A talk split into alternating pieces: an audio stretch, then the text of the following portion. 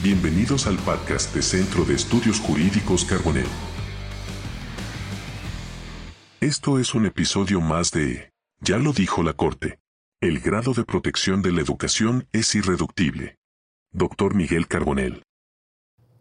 Bienvenidas y bienvenidos a este nuevo programa eh, en el cual analizamos los fallos emblemáticos, las sentencias más importantes de la Suprema Corte de Justicia de la Nación. Y en esta ocasión vamos a hablar del amparo en revisión 115, diagonal 2019. Y para entender el alcance de este pronunciamiento de la Suprema Corte, para entender los temas que están y que fueron considerados y analizados por los integrantes del máximo tribunal de la República, le doy la bienvenida a Pablo Muñoz Díaz. Pablo, gracias por estar aquí, gracias por acompañarnos. Y a Fernando Sosa Pastrana. Fernando, pues gracias y bienvenido porque ya, ya nos has acompañado en anteriores ocasiones.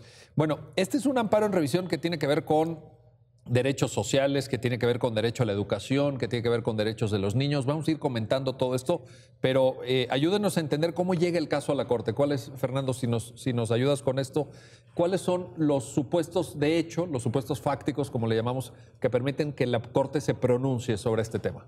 Para sintetizar un poco, para, siempre son hechos que están extremadamente complejos, pero básicamente es un grupo de, de niños de una comunidad indígena que se ven afectados por ciertos actos normativos las autoridades que materialmente se concretan en que son privados de los profesores que impartían clases en su lengua, en su idioma natural, maya en concreto, y además que tenían un cierto grado de estudios que les daba habilidades cualitativas y cuantitativas. eran, licenciados en pedagogía. En pedagogía. Entonces, digamos que hay ciertos actos, la expedición de un decreto, órdenes verbales, que van sustrayendo a estos profesionistas especializados para la educación inicial del grupo de, Educación inicial, este también es un dato importante, ¿verdad? este es un dato relevante. Está anclado en educación inicial, es decir, los primeros años de la enseñanza, un grupo indígena, entre niños que además tenían a pedagogos especializados que conocían la lengua maya en concreto. Frente a estos hechos, ¿qué hacen estas personas? Pues primero, pues lo que hacen es, eh, yo creo que hacen una unión entre ellos y promueven un amparo contra estos actos. Van haciendo diversos actos, digo, un poco para no, no perdernos en estos detalles de los amparos, pero básicamente combaten un decreto y un orden verbal que no permite que puedan los especialistas seguir dando clases en un estándar y en un nivel determinado. Correcto. Eh, Pablo, eh, se plantea el amparo y el juzgado de distrito se pronuncia y eso permite que luego llegue en revisión a la Corte. Sí, primero interponen el, juicio de amparo, se sobresee primero el colegiado en una primera revisión que hace revoca para que se les consulte si quieren también a su vez impugnar los convenios que se hacían en eso que comentaba Fernando de la movilidad de los profesores vía el Consejo Nacional de Fomento a la Educación, el CONAFE. Vuelve a dictar un amparo donde sobresea una parte y a su vez eh, niega llega al colegiado, el colegiado lo que hace es revocar el sobreseimiento, lo que es las órdenes verbales de quitarles a los profesores como les vengan dando la educación, y le pide a la Corte para ver si lo conoce o no lo conoce. Y ahí es donde la, Suprema Corte de Justicia primero analiza si es una facultad previamente delegada o es una facultad originaria y al final lo que asume la primera sala es pues, reasumir la competencia del, asunto para conocerlo en su totalidad de los actos que estaban todavía vigentes. Bueno, eh, ya estamos ante la Corte ya llega el asunto aquí al, máximo tribunal y entonces la sentencia va desarrollando una serie de, conceptos, una serie de cuestiones que creo que son de la mayor importancia. Y una de ellas, la primera que te quiero plantear, Fernando, eh, tiene que ver con nuestra concepción de los derechos sociales, porque aquí de fondo se trataba de la educación, pero pudiera de pronto, eh, en la lógica, por cierto, de, una tradición eh, del constitucionalismo teórico, del constitucionalismo académico mexicano muy consolidada de décadas, decir, bueno, pero estos derechos sociales implica que el Estado va a hacer pues lo más que pueda o, va a intentar pues aportar educación allá en la península de Yucatán, porque esto, todo, esto sale de Quintana Roo, ¿no? Pero aquí la Corte eh, en este pronunciamiento da una visión moderna, digamos, una, una visión normativa, dirían algunos, justiciable de los derechos sociales. Ayúdanos a entender esta parte. Sí, tienes toda la razón. Creo que desde una posición tradicional esos derechos sociales, económicos y culturales se miraban a veces como normas de buena fe. El Estado podrá hacerlo cuando tenga posibilidades de hacerlo. Entonces, cuando uno escuchaba- hay conforme vaya pudiendo, ¿no? Claro, era como, como cláusulas de posibilidad. Yo tengo la obligación de darles educación en las medidas posibles que existe este dinero. Entonces creo que tanto los tribunales internacionales como los tribunales nacionales, en concreto la Suprema Corte, han empezado a plantearse cómo le das densidad de eficacia a estos derechos. ¿Qué significa esto? ¿Es suficiente con que exista una categoría de un derecho en concreto en la Constitución que te dé el derecho a la vivienda, pero no haya ninguno, y no es el caso en concreto, ninguna acción por parte del gobierno o acción concreta para poder acceder a esa posibilidad? Y entonces, lo que se plantea la Corte es que no hay que ver, por ejemplo, en este caso, el derecho a la educación aislado, como una norma programática, como una norma que está sujeta a programas sociales y con eso ya se cumplió la garantía, sino entenderla a la luz del artículo 26 del Pacto San José. Y La, entonces viene la Convención Americana de la Derechos Convención Americana. Y entonces la primera pregunta que se hace la Corte es, ¿cuál es el estándar? ¿Cuál es el estándar que debemos entender para garantizar estos derechos? Y lo primero que dice, en una palabra técnica, pero con mucho contenido, son posiciones jurídicas definitivas. definitivas. A ver, eso, eso está muy bien. ¿Y, y esto qué significa? Que como es un derecho que progresivamente se va obteniendo, una vez que llega a una posición de defensa, no pueden ser restringidos. Es decir, si ya tienes un estándar, esta posición jurídica definitiva considera que hay un mínimo esencial que debe garantizarse y cada vez que este mínimo esencial obtiene un paso gradual, debe conservarse, no restringirse y se convierte en un mecanismo de defensa. A ver, déjame entender esto. Entonces, por ejemplo, si el Estado mexicano, eh, a través de las disposiciones legales correspondientes, pueden ser normas constitucionales, dice, te vamos a dar acceso a educación primaria. Llegamos a educación primaria. Diez años después o, o 50 años después dice educación secundaria. Ya llegaste a educación secundaria. Pero eso ya, ya está ganado, ya forma parte de tu, de tu condición de posibilidad. ¿No te lo podrían quitar? no solo que esté ganada la educación, sino cómo está dada la educación. O sea, podemos pensar y plantear un ejemplo hipotético. Perfecto, tenemos educación primaria. Entonces tengo toda una infraestructura de educación primaria que son 30 escuelas, con 50 maestros, con un comedor y con un estándar esas escuelas primarias. Entonces digo, ahora les voy a dar educación secundaria. Pero para poder cumplir con la educación secundaria, las 30 escuelas que ya tenías las voy a convertir en 10. Y entonces los 20 maestros que tenía contratados, te voy a dar 3 maestros. El comedor es imposible. Vas a tener educación secundaria. Pero la educación primaria, que ya tenías un estándar definitivo, ya no va a ser el mismo. Entonces la pregunta es, ¿se seguirá cumpliendo con este derecho social en términos de eficacia? Pero ahí hay un debate, eh, hay un debate abierto, digo, ustedes, ustedes que también le- les gusta, eh, igual que a, mí, ¿verdad? Las, las cuestiones académicas, teóricas y que, y que tienen muy buena formación ustedes. eh, ahí hay un debate sobre si alcanzan los recursos, porque todo esto cuesta. Si cuando tú hablas de comedor, cuando tú hablas de grupos, cuando tú hablas de aulas o de hospitales en derecho a la salud o, o protección medioambiental, todo esto tiene un costo. Eh, aquella famosa reflexión de, de Sonstein y Holmes, ¿no? Sobre el costo de los derechos. Eh, ¿Qué hacemos ahí?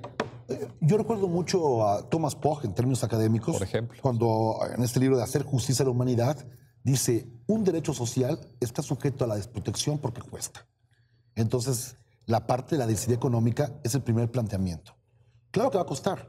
No hay absolutos en ningún derecho. Pero tendría que justificar muy claramente el encargado del presupuesto por qué decide reducir esto y destinarlo a otro. Puede darse el caso que por un cambio de circunstancias, lo que antes pasaba no puede garantizarse. Es un estándar de lo indecidible, que más adelante vamos a ver. Aquí el punto clave es que una vez que uno obtiene cierto nivel de satisfacción, tú no puedes verlo como una maniobra fácil de mover. Ya otorgaste 50 escuelas, tendrás que ser muy responsable en tu motivación legislativa de que es una cuestión indefinida Estás hablando de una carga argumentativa y probatoria también. y proba- elevado, ¿no? Pero ¿sí? Porque ya obtuvieron ese beneficio. Es decir, la única forma para que se pueda mantener esta eficacia en los derechos sociales es darle densidad de eficacia. Y la densidad de eficacia es mantener un estándar y elevarlo, nunca no, retroceder. no retrocede. Que, que un poco empata con el principio de progresividad. Si la progresividad significa algo, pues significa eso, ¿no? Sí. Eh, Pablo, esto que nos dice Fernando aplica a todos los derechos sociales. No habría en principio, en los mismos términos de posiciones definitivas, juego con principio de progresividad, etcétera. En principio yo diría, o no habría razón alguna o argumento alguno para decir estos, estos derechos sociales sí y estos no. Pero la sentencia luego, conforme va avanzando, también plantea estándares de protección y de densidad normativa, me gustó mucho este concepto, ya respecto al derecho a la educación. Ayúdanos a entender esta parte, por favor. Sí, eh, partiendo un poco de lo que estamos hablando, lo que es que se interpreta el artículo 26 de la Convención Americana sobre Derechos Humanos, entonces empieza a ser el estándar. Y, una parte que adopta el, proyecto y, y, la primera sala es este reconocimiento de las medidas apropiadas. Es decir, el artículo 26 analiza las medidas apropiadas y empieza a decir, bueno, ¿qué tenemos que hacer? Primero, hay una progresividad plena de la efectividad de los derechos, que es lo que hablamos. Si la educación se está dando en este estándar, por todos los derechos sociales, ya no puedes ir más para allá. Pero el mismo 26 te dicen que aparte tienes que tener unas, adoptar las medidas disponibles que tengas, y esto es económicos. Y aquí es donde viene lo interesante. También se reconoce de una interpretación del artículo 26 que tienes la obligación de acudir a la asistencia y cooperación internacional, especialmente económica y técnica. Es decir, si ya no tengo para garantizar esos derechos sociales, tendría que buscar los mecanismos, uno, para que no pudiéramos haber un retroceso y dos, para seguir maximizándolo. Y lo que hace el proyecto respecto a la educación, retoma como tópico, bueno, toma en general todos los derechos sociales y enfatiza un poco sobre el derecho a educación. Y dice, bueno, este derecho es especial porque atañe pues, directamente pues, a, un, a, un, sector que es el que debemos de proteger más, que serían los niños. Y aquí hay que aclarar, un, punto. La demanda, o sea, propiamente se interpone en 2014, pero la educación inicial en ese momento no estaba reconocida como una obligación. Es a partir de la reforma del 15 de mayo de 2019 donde se reconoce constitucionalmente el derecho a educación. Y si bien el eh, proyecto... inicial, el derecho a educación, inicial.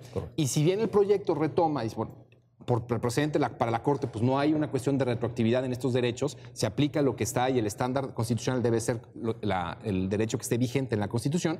Si analiza esta parte, bueno, independientemente de que estuviera o no reconocido, tienes la obligación de garantizarlo y, tenías la obligación de garantizar esta educación inicial.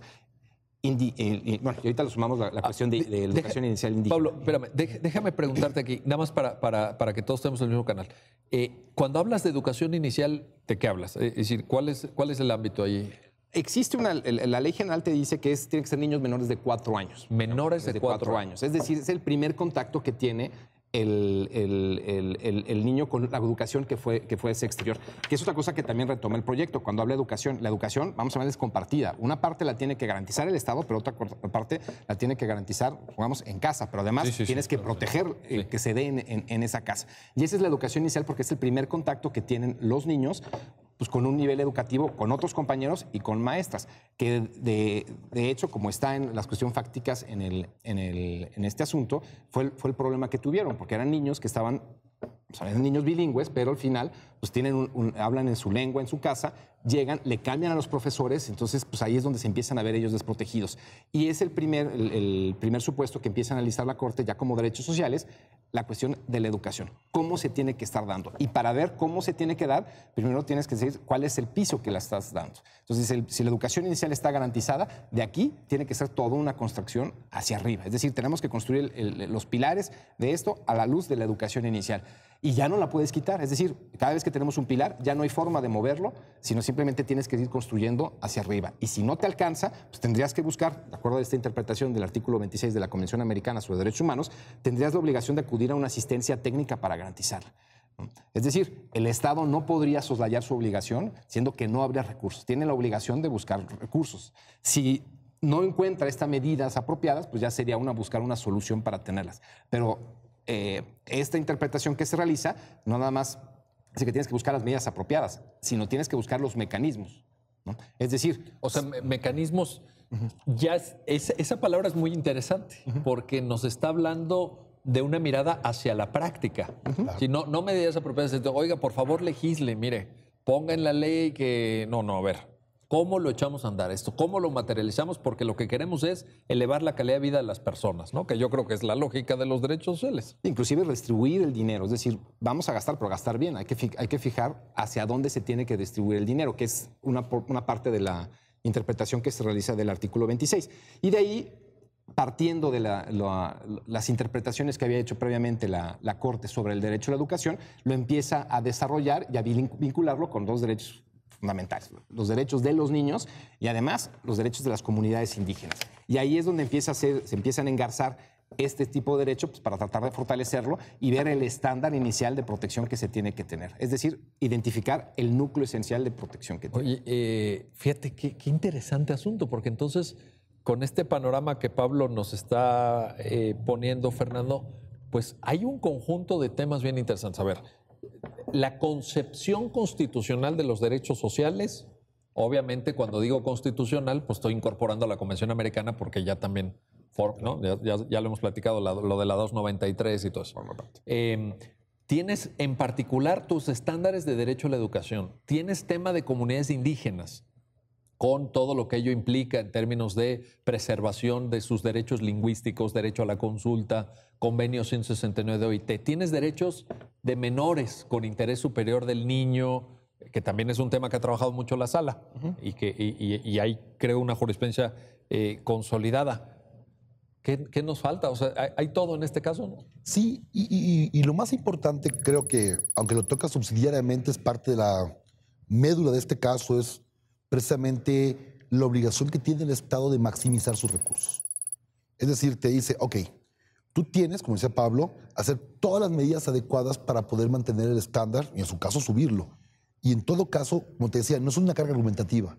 No estaríamos en presencia solo de explicar por qué es mejor A y que B porque entonces tenemos un tema de retórica legislativa, de política propia, sino pareciera que ver a los DESCAS, o sea, los derechos sociales, es ver la médula de una corresponsabilidad social. Tú tienes que explicarme por qué el movimiento de recursos, hasta qué punto son deliberados, concretos y orientados al disfrute de derechos sociales. Si el Estado, ejerciendo su facultad discrecional que se reconoce, no está actuando de forma discriminada o arbitraria. Entonces tiene que haber una forma de explicación de cómo llegas a ese recurso.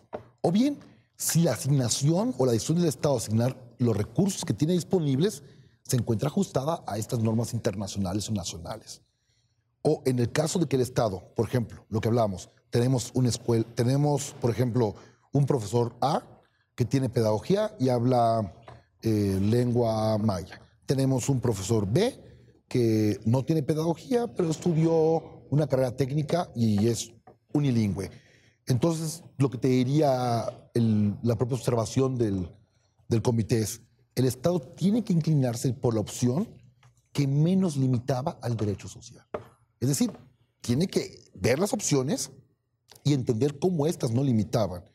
Y dos, sobre todo que el Estado debe entender que adoptaron las medidas tomando en cuenta la situación del grupo en concreto que va a ser objeto de esas medidas. La situación de precariedad, la situación de progresividad. Entonces, lo que está aquí inmerso de todo es, si tienes arbitrio para mover tu presupuesto, pero en tratándose de los derechos sociales, ya no es una norma de voluntad excesiva, es una norma de razonamiento, como bien comentas, doctor, de razonamiento convencional e internacional. Ahora, en esta, esta formulación que tú nos estás presentando, Fernando, sobre la base de lo establecido evidentemente en la sentencia, eh, tiene un grado de complejidad no menor. Decir, aquí lo estamos resumiendo y lo estamos platicando, pero eh, echar a andar esto, vaya, no es sencillo. Mi pregunta sería, ¿y a quién le corresponde hacer esto? Porque yo observo ahí varios niveles de obligación. Es decir, hay una definición de política pública, hay una definición presupuestal, pues ahí tiene que haber un diálogo entre poder legislativo, poder ejecutivo, luego viene un control y viene una revisión y una generación de estándares para proveer un servicio en términos de principio de progresividad que ejerce en, el punto más alto de la pirámide judicial de esta Suprema Corte. ¿Quién, quién, quién le entra? Yo creo que este tipo de casos, como el de derechos sociales, ejemplifica perfectamente lo que el artículo primero constitucional mandata al decir que todas las autoridades en el ámbito de su competencia son garantes de derechos humanos. No todo se traduce en un control de convencionalidad, sino en un actuar. Por ejemplo, pensemos hipotéticamente. Si yo tengo clara mi regla en tratándose de derechos sociales, al momento que yo formule como el ente primigenio, el que administra, deberé formular mi plan de trabajo con base a este estándar. De la misma forma, cuando suba a mi superior jerárquico y vaya a hacer su primer proyecto o solicitud de egresos a la federación, tendrá que considerar todo esto. Cuando llegue a la Cámara respectiva de diputados, tendrán que analizar los compañeros con base a ese estándar. Y entonces, ¿qué quiere decir? Que cada autoridad tendrá que trabajar, ese es el ideal, entendiendo ese estándar, no previendo otros, otras condiciones, sino estas condiciones fácticas, para tratar de tener por lo menos criterios de razonabilidad que permitan evitar la arbitrariedad que pueden traducirse en un menoscabo de los derechos sociales.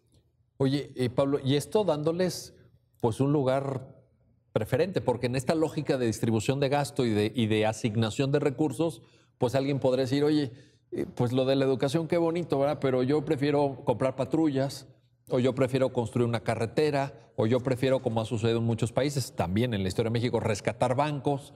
Eh, pero, ¿cuál sería la prioridad entonces? Los derechos.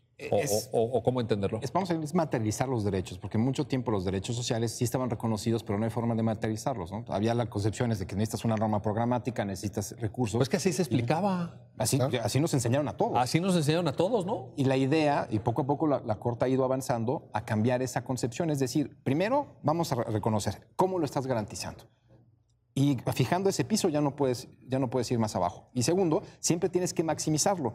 Y parte de lo que hace la, sentencia desarrolla, vamos a llamarlo así, un test de decibilidad, de qué tanto puedes decidir de cómo estás otorgando este derecho, este derecho fundamental. Y establecemos un estándar a la luz de mucha doctrina o inclusive tomamos precedentes de la Corte Interamericana el caso Hellman contra Uruguay, por ejemplo, de qué tanto se puede decidir sobre un derecho social. ¿Y a qué nos referimos decidir? Si ya lo estás otorgando de tal manera, lo puedes modular, lo puedes restringir, lo puedes limitar o lo puedes quitar, como fue el caso de estos, de estos niños que pues, perdieron a su maestra que les hablaba en su lengua.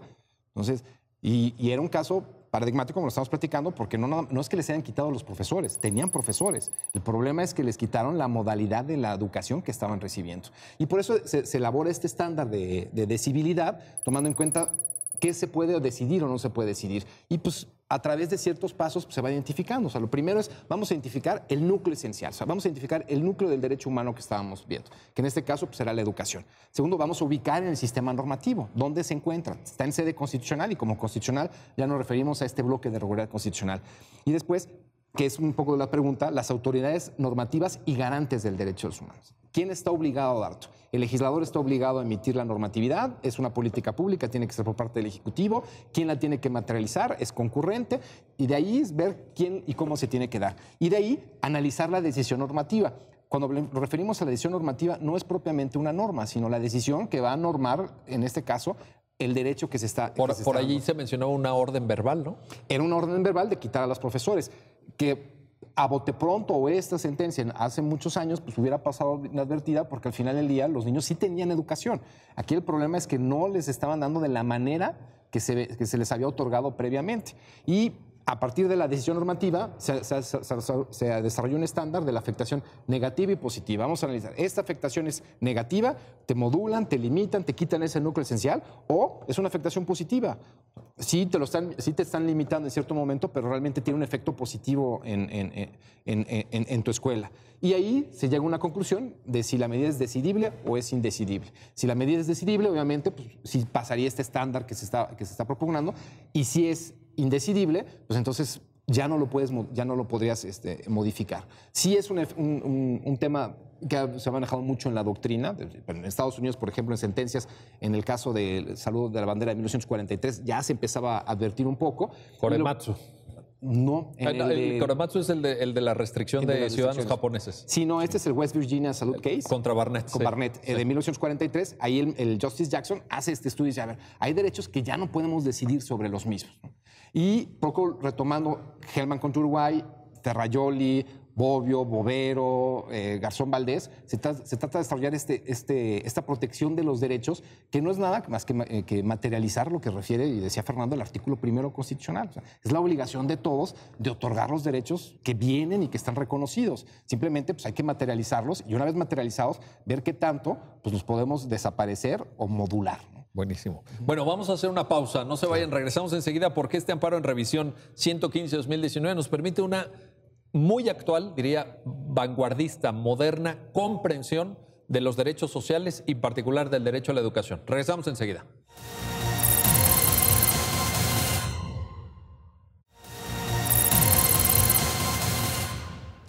Bueno, ya estamos de vuelta, ya estamos de regreso en este su programa, ya lo dijo la Corte, para seguir analizando, seguir comentando con nuestros invitados el amparo en revisión 115-2019 y esta concepción moderna, esta concepción vanguardista del derecho a la educación. Y, y, yo diría incluso del derecho a la educación con sus modalidades, ¿no? Esta última observación de, de Pablo me, me gustó mucho en el sentido, y te pregunto, Fernando, de ver el derecho, pero en la complejidad y en la dinámica de su eficacia práctica. O sea, ya no el derecho a la educación como aquella estrella polar que está en la Constitución y que orienta las políticas públicas y que requiere el uso de recursos y promesas, sino cómo lo echamos a andar. Eh, eh, sí, como dices perfectamente, ya deja de ser una norma de aspiración a una norma de concreción. Y creo que lo que tienen que, para decir, echarlo a andar, es primero ver cuál es lo que se tiene y cuál es, el punto a seguir. Que creo que es la gran parte complicada de este amparo. Este amparo tiene todo lo que anteriormente hubiera sido materia de un sobreseguimiento total, es decir, de una falta de estudio. Yo creo que incluso hasta las personas que pudieran haber sido quejosos hace 20 o 30 años ni se lo hubieran planteado, ¿no? No, porque... Oye, nos cambiaron los profesores, ah, pues qué lástima. Aguántate. Aguántate. Oye, pero es que estos no hablan en nuestra lengua indígena. Chino. Pues ni modo, ¿verdad? Y, creo que tiene que ver con un estándar de lo que uno espera. Y, me pongo a pensar, para cuando este amparo llegó a la Corte, transcurrieron más de cuatro años. Entonces, la primera pregunta que una persona se haría es, pues, o sea, ya los niños ya no están en educación inicial. Ah, bueno, también lo aborda la sentencia. Claro, lo aborda, es el primer punto. O sea, estaban porque ya no tenían cuatro años. si, es, si es hasta los cuatro, la definición que tú, Pablo, nos, nos, nos comentabas, pero esto tarda tanto, pues los niños ya están, no sé, en la primaria, me imagino. Claro, entonces imagínense, el primer punto. Ya para cuando llegan, porque el proceso judicial tiene sus vicisitudes, uno podría decir, pues, ¿para qué llegan? Precisamente, por eso, por un principio de reparación integral. Esos DESCAS son tan cercanos al tejido social que no basta con el transcurso del tiempo para decir que ya no hay materia de estudio. Porque lo tradicional hubiera sido eso. Sí, claro. En una óptica formal, yo me imagino, o sea, oigan, estos están reclamando aquí condiciones de aplicabilidad de su derecho a la educación inicial cuando ya, están en la primaria. Ya se quedó sin materia el juicio. Así es. Entonces, imagínense, eh, la, primera forma de acercarse al propio proceso es una forma de materialización. Primero, no lo veas como una cuestión que puede estar superada por el tiempo. Y, y en este caso, la Corte dialoga muy bien con el colegiado, que entiende la circunstancia. El segundo punto, estamos en un tema de reparación integral. Y el concepto de represión integral, sus matices tanto internacionales como nacionales, aunque no lo aborda tan directamente el proyecto, pero se entiende en su médula, es el principio de no repetición. O sea, no basta con que se les haya sustraído la educación especial que tenía, sino que esto no se repita. Entonces, y ahí tiene mucho sentido que la Corte pues no, no, no tome esa visión tradicional de decir, no, se quedó sin materia. O sea, para no repetirlo, sí tiene sentido entrarle al tema, ¿no? Claro, es un principio de no repetición. En sí mismo la sentencia eh, digamos, siguiendo el contexto del sistema internacional, es una forma de reparación porque consagra el derecho a la verdad, el derecho a saber que uno tenía la razón y que había un agravio fundado en perjuicio a derechos constitucionales. Pero el segundo punto es que además la, sentencia lo que busca es crear un parámetro de racionalidad con esta idea de esta esfera de lo indecidible, de qué es lo que las autoridades tienen que entender o que tienen que actuar para garantizar un estándar mínimo de derecho y en tratándose de educación inicial, que es la más importante porque es el primer contacto, es el contacto en que puede influir, parafraseando a autores muy conocidos, infancia es destino. Entonces el destino educativo está anclado directamente en este momento, pues claro tiene un valor preponderante. Oye, nosotros pensábamos que lo más importante era la universidad, porque ahí damos clases, ¿verdad? Pero no, ese primer contacto. Ese primer contacto. Ahí se forma personalidades, anhelos, eh, formas de ser.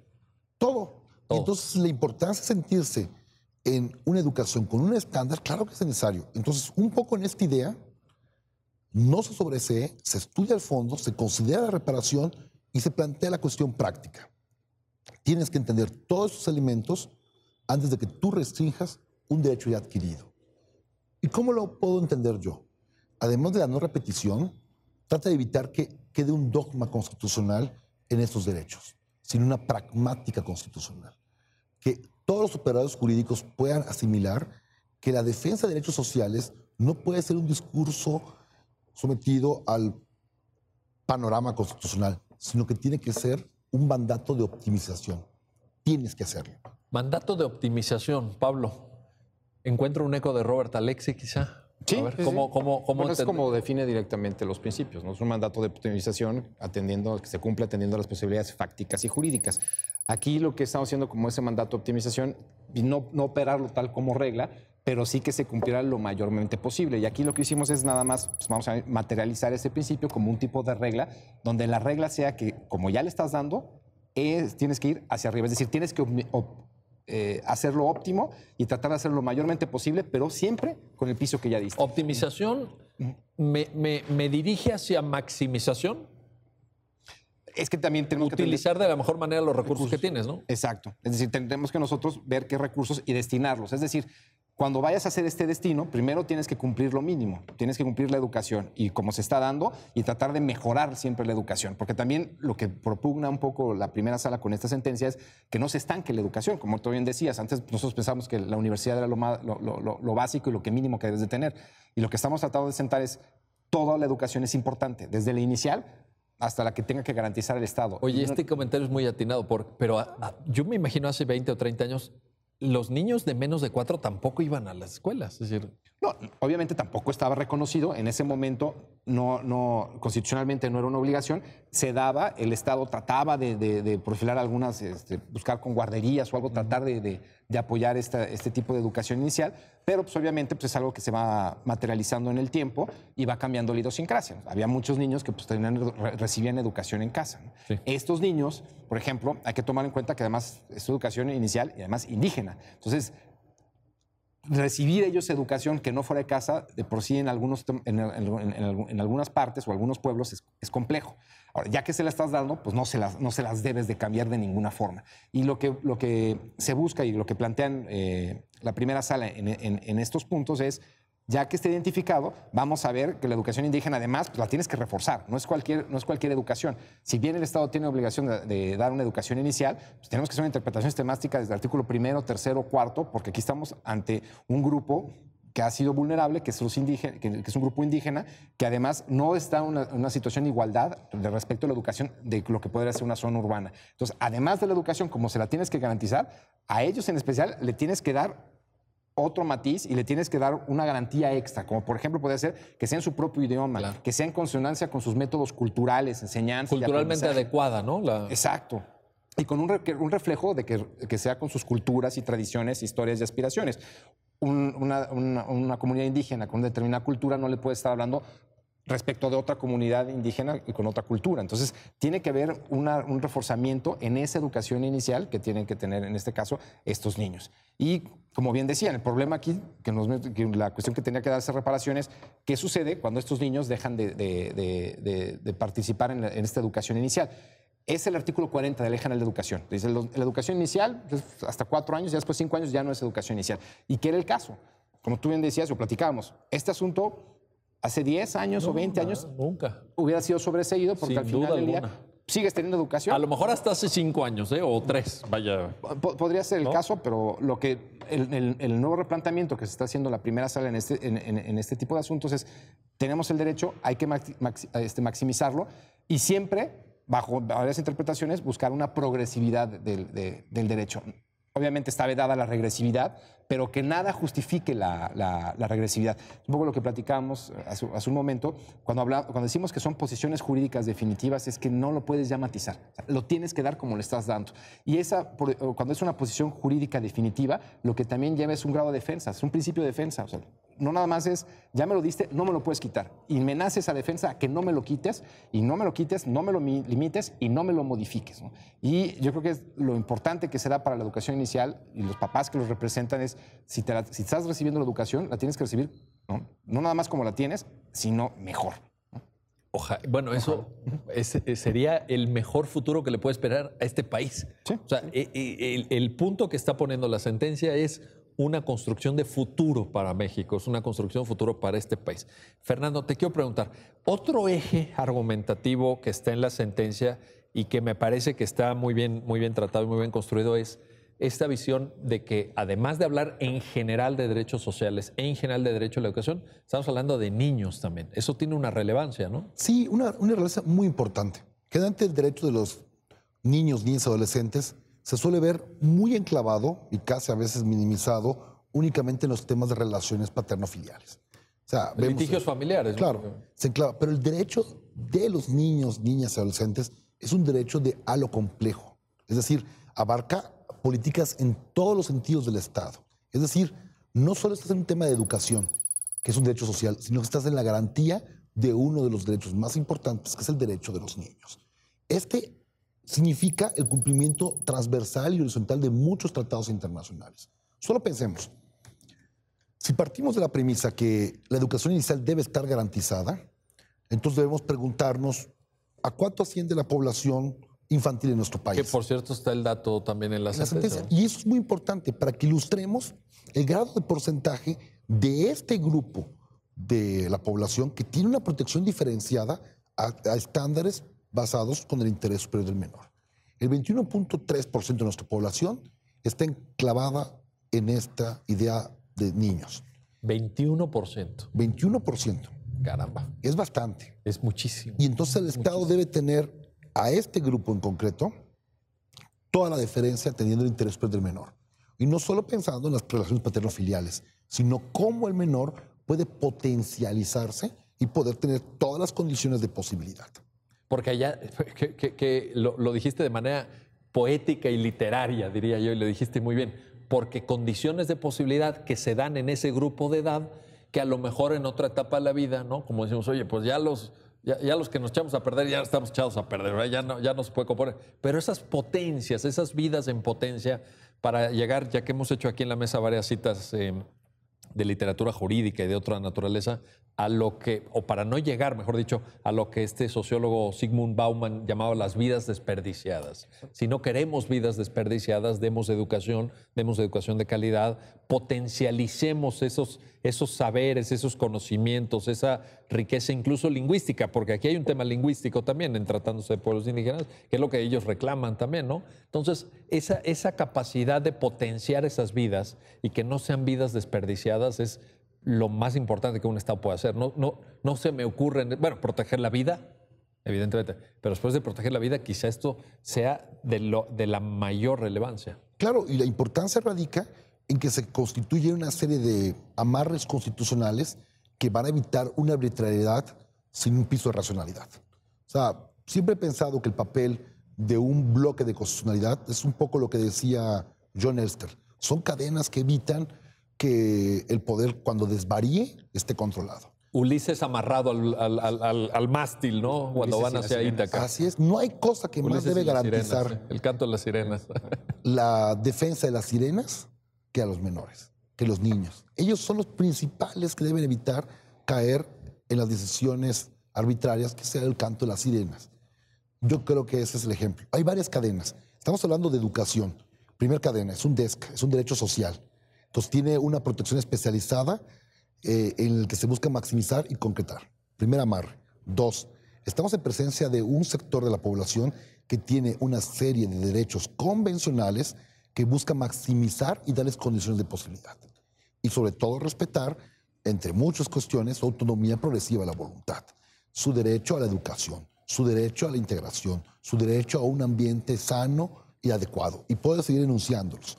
segundo amarre, Tercer amarre, estamos en presencia de una comunidad indígena que debe resguardarse su propia identidad y sus propias condiciones histórico-sociales. Tercer amarre, todo eso tiene que verse con la sensibilidad constitucional.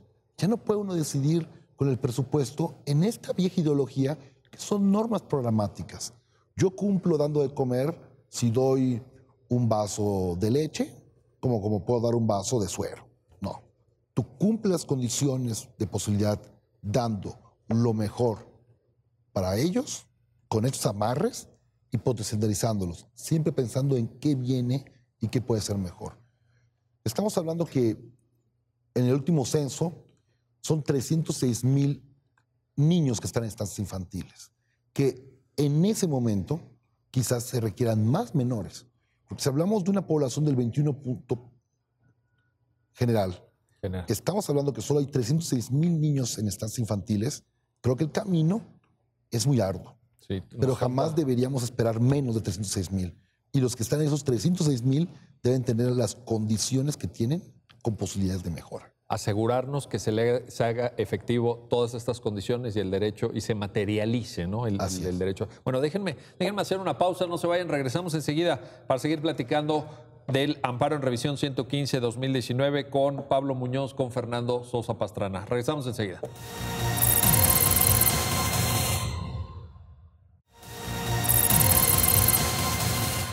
Ya estamos de vuelta, ya estamos de regreso en este su programa, ya lo dijo la Corte, para seguir platicando del amparo en revisión 115-2019 con Pablo Muñoz Díaz, Fernando Sosa Pastrana. A ver, eh, Pablo, eh, estamos yendo como de lo más general a lo más particular. Derechos sociales, derecho a la educación, derechos indígenas, eh, derechos de niños.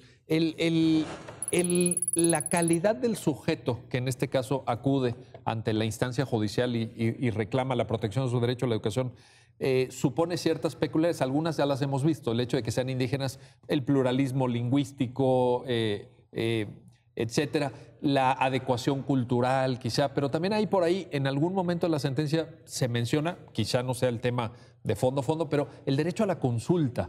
Eh, ¿qué, nos puedes decir al, respecto? Fue una de las partes que también ellos reclamaron y ha sido una posición ya de la Suprema Corte de Justicia que a este tipo de comunidades pues, es necesario que se les consulte. Es decir, en esta gama de derechos de, de que se fueron, como decía Fernando, de estas cadenas que, van, que se van engarzando unas a otras de la protección, que además sería un magnífico ejemplo del artículo primero cuando decimos que todos los derechos humanos son interdependientes. Sí. Aquí es donde se empiezan a materializar este tipo de, de- de- de interdependencia de los derechos. Uno es poderles consultar a las comunidades indígenas algo que les va a afectar. Y aquí lo que ellos estaban reclamando era un decreto modificatorio de la Comisión Nacional de Fomento de la Educación, donde se cambiaban este tipo de circunstancias de la educación que ellos venían recibiendo. Ahora, ¿cuál es el problema o cuál es el matiz que se tiene que dar a las consultas? Que le tienes que preguntar a un sector determinado la- la- los puntos que realmente le van a afectar. Y en este caso le tienes que decir cómo lo vas a hacer y cómo lo, y cómo lo van a determinar. Ahora, para que haya una consulta, pues el primer paso, como todo, pues debe de haber una información hacia la consulta. Es decir, qué voy a hacer y cómo lo voy a hacer. Pero está- estás hablando ya de calidades de la consulta. Sí, sí, claro. Lo primero es, se les tiene que consultar. Ahora, la, la siguiente pregunta, y- y aquí te pido que nos ayudes a entender esta parte, es ¿con qué, con qué requisitos o con qué cualidades? La primera sería esa, ¿no? Tiene, Sí, claro. Tiene, tiene que haber una información que, que- que se le dé a la gente sobre qué, qué se le va a consultar, no, no nada más llegar y... Es, eh, son, son varios puntos, algo que también ya, ya este, desde el convenio 169 de la OIT, en algunos precedentes de la Corte Interamericana, se ha, se ha manifestado los elementos esenciales que, debes de- que debe de tener una consulta. Primero, antes que todo, pues tiene que ser previa. Debe hacerse ver, con consulta previa. Tiene que hacer con una suficiente antelación pa- de las actividades de ejecución. Es decir, si yo voy a realizar una ejecución, ya sea un decreto o una norma que le pueda afectar, tiene que ser con un tiempo determinado y tiene que ser previo. Yo no puedo llevar el mismo día o, o posterior a decirte, pues ya te cambié las circunstancias, porque se conculcarían todo lo que nosotros hemos referido sobre estos derechos. Segundo, y aquí es un punto muy importante, tiene que ser culturalmente adecuada. Culturalmente adecuada. A ver, O sea, a través de sus representantes y tradiciones tienes que acercarte y explicarles cuáles van a ser los matices atendiendo a sus costumbres y tradiciones. Yo no puedo llegar simplemente porque conozco el sistema a tratar de me acercar y decirle, ah, mira, la consulta va a ser si no estoy representando y no lo estoy haciendo de manera adecuada, atendiendo a sus tradiciones. Hay ciertos grupos culturales donde las personas de mayor edad son los que los representan. Hay otros donde tienen ellos una, una- una función especial de un representante. A él es el que se tiene que dirigir para que él sea el que encauce y pueda hacer a través de medios idóneos explicarles cuál va a ser el alcance de esta, de esta medida que eminentemente los va a afectar. Otro que lo que estábamos hablando, pues tiene que ser informada. Una consulta, pues obviamente tiene que tener una existencia de información precisa de lo que va a hacer. Y cuando en este punto de información, nada más es decirle que los vas a afectar, sino el cómo, el cuándo, el dónde y algo muy importante, el para qué. Y segundo, pues tiene que haber, lo último que sería, tiene que ser de buena fe. Una consulta tiene que ser de buena fe y en buena lid. Si tú vas a hacer una, buena- una, una consulta nada más para hacer un trámite, pues no estarías respetando este- cumplir. por cumplir, no estaremos respetando este principio de buena fe. Debemos de entender que esta materialización de este derecho a la consulta indígena y se da en otras también, en otros tipos de grupos, es algo fundamental porque es cuando el Estado va a matizar los derechos de ciertos grupos. Y si el Estado lo va a hacer, tiene que hacerlo de una manera, de una manera informada, tiene que explicarles, porque al final del día ese grupo, que puede ser en algunos casos vulnerable, es el que va a resentir una pérdida en sus derechos, va a resultar afectado. Y por eso el Estado mismo tiene esa obligación de explicarle. Por eso la Corte ha sido contundente que cuando no se respetan estos puntos, pues, eh, va para atrás la norma. Estoy pensando en personas con discapacidad también, ¿no? Cuando, cuando mencionabas que puede ser otro, otro grupo, o sea, no está limitado el derecho a la consulta en, materia indígena, sino personas con discapacidad, Fernando. Sí, lo interesante de esos convenios es que además de que consagran un pacto de voluntades entre los estados, fomentan una democracia liberativa. Es decir, no podemos comprender las condiciones de circunstancias específicas de una medida porque son trajes a la medida. Y la única forma, y lo digo lo más ciudadano que se me pueda ocurrir, la única forma que una comunidad indígena pueda sentirse no solo incluida o tomada en cuenta, sino con una solución que pueda ser congruente, es que se tome en cuenta plenamente su opinión en condiciones que pueda realizarla. Yo no puedo, no creo que pueda ser una política que se pueda migrar de un lado a otro. No puede emplearse la misma obligación del artículo tercero constitucional de interculturalidad y que sea educación bilingüe y que tú puedas crear un plan general para todo México. Sería contrasentido, porque sería desconocer la propia condición de una nación plurinacional.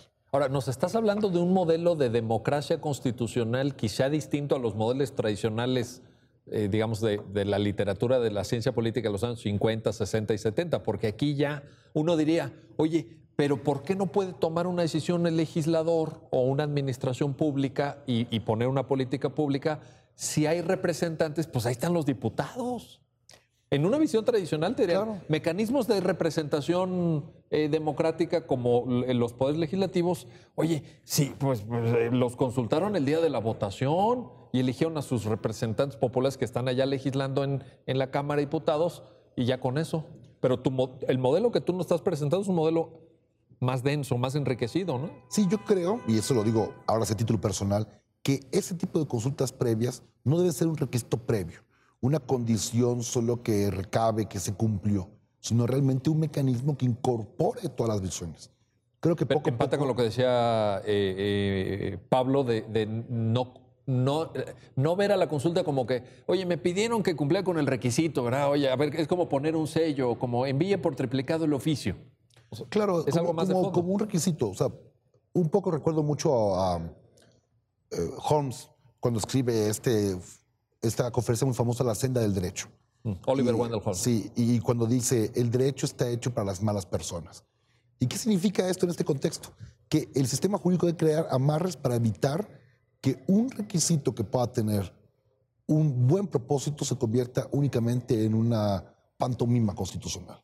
Es decir, cuando se ponen todos los requisitos, informado, previo, de buena fe, atendiendo sus, costumbres, son requisitos para evitar de que se convierta esto en una ficción.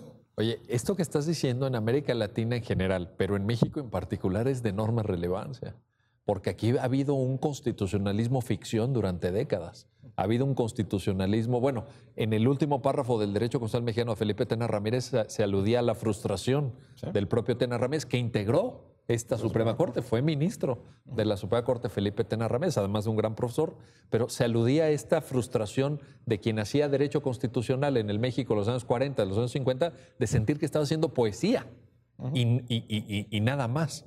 Entonces, esa, alerta que tú nos estás compartiendo ahorita me parece de la mayor relevancia. Sí, y, no solo en este caso, que digamos que solo da una explicación de cómo juega el papel, pero cuando uno da seguimiento a todo el trabajo que ha hecho el Pleno, el papel de la consulta previa cada día toma una mayor densidad.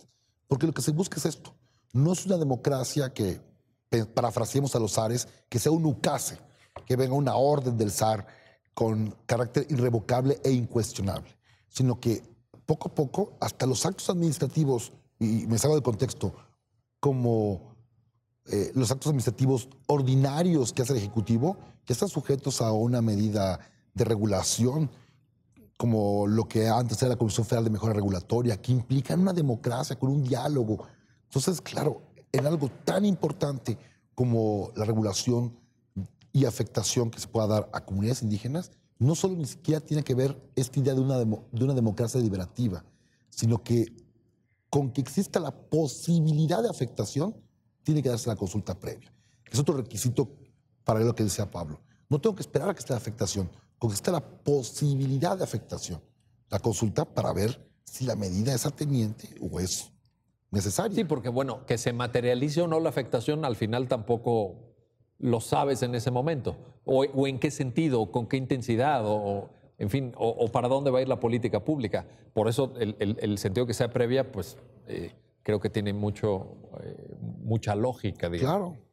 Oye, em, Pablo, estamos en, en, un modelo nuevo entonces, algo que quizá Vaya, entiendo, y, ya un poco Fernando lo, vislumbraba, ¿no? Entiendo que hay precedentes, entiendo que se ha venido trabajando. También tenemos un contexto internacional diferente, por eso también hay que decirlo. Es decir, si ya tienes mucha operatividad de Convención Americana de Derechos Humanos, si tienes presencia de Corte Interamericana de Derechos Humanos, donde México ya es parte, ya reconoció jurisdicción completamente, etcétera. O sea, las condiciones normativas y constitucionales estaban dadas, pero ahora lo que estamos viendo es una operatividad ya en sede jurisdiccional de todos estos derechos que antes eran la poesía constitucional a la que le odia Felipe Tena Exacto, no, y además hay poesía constitucional mal leída, ¿eh? porque además no, nada más no, la aplicaban.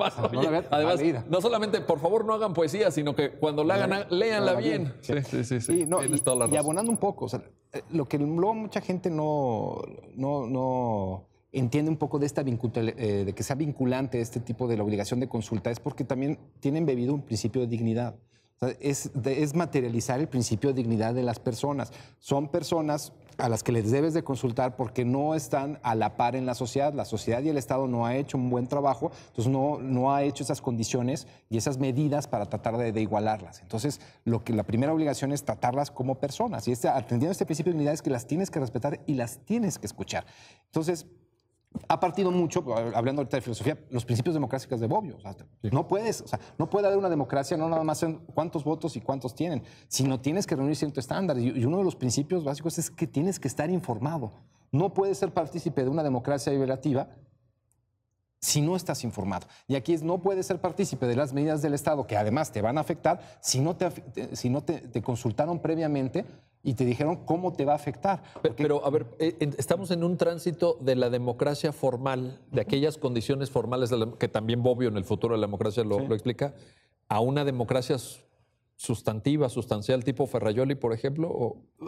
Iríamos acercándonos sin llegar al modelo tan, tan de, de, Ferrayoli, pero sí, evidentemente lo que estamos tratando de, quitar esta, esta concepción ya decimonónica de que el derecho es positivo y vigente y es más válido y vigente, nada más porque fue emitido por, por este. Ojalá que te estén escuchando muchos alumnos. Pero muchos estudiantes de derecho, muchos profesores de derecho. Porque no, no es así, o sea, realmente no te sirve de nada si realmente no nada más es el derecho que debes de tener, sino la calidad del derecho que vas a tener. Y es algo que también decía Fernando, y inclusive estabas diciendo, el problema no nada más es que lo tengas, como la poesía, sino nada más que la leas bien y que exista, y, que, y que la gente se pueda beneficiar y endulzarse los oídos de esa poesía y no, no, no se estaba dando. Y este tipo de sentencias, lo que está haciendo la, la, Corte poco a poco es acercarse a este modelo de democracia constitucional, donde lo que se privilegia siempre van a ser los derechos. Y ahora sí que parafraseando a Ferrayoli, en este tipo de consultas es el derecho el más débil. Es el, socialmente y en el Estado es el que ha descuidado un poco más y es el más débil. Y es el que todo el Estado y el Estado, los tres poderes, tendrían que encauzarse a protegerlo. Y este simplemente acercarse y decirles cómo te voy a afectar. Entonces, eso es lo que ha materializado la Corte, no en este asunto, ya en, en varios, y ha sido muy contestes en ese sentido de que siempre debes de consultarles y si no le consultaste, no debe, de estar, no debe privilegiarse nunca la medida.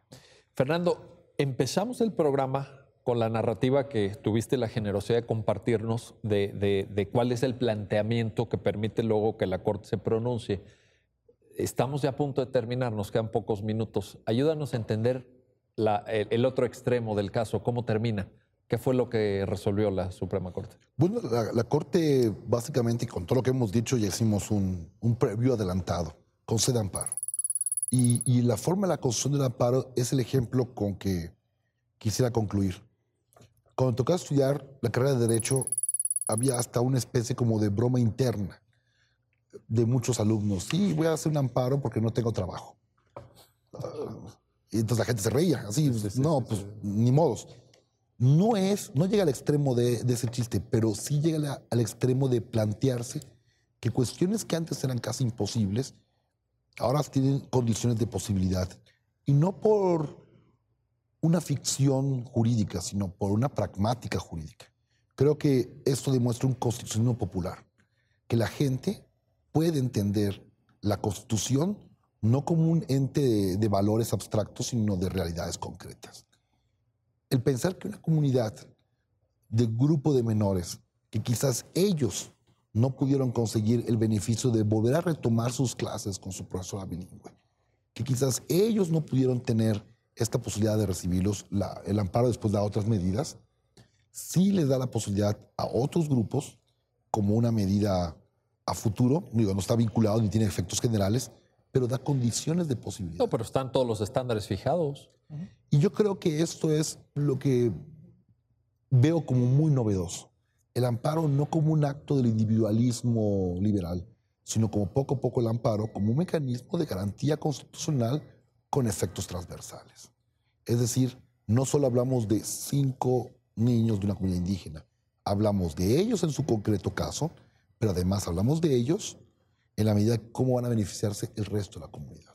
Hablamos, creo, si me permiten eh, extrapolar esta reflexión tan atinada, Fernando, hablamos del México que queremos, del país que tenemos que construir. A lo mejor todavía no estamos ahí, a lo mejor todavía no lo hemos logrado, pero este tipo de decisiones nos acercan un paso más, o, o dos, o tres, o diez pasos más, pero en la dirección correcta y eso es importante. Pablo Muñoz Díaz, muchísimas gracias. Fernando Sosa, gracias, Doctor. gracias por estar aquí. Y a ustedes, gracias que hacen posible este programa. Ya lo dijo la Corte. Nos vemos muy pronto para un nuevo análisis y comentario de los fallos emblemáticos, las sentencias más importantes del máximo tribunal de la República. Hasta pronto. Gracias por escuchar. Esto fue un episodio más de Ya lo dijo la Corte, del podcast Centro de Estudios Jurídicos Carbonell.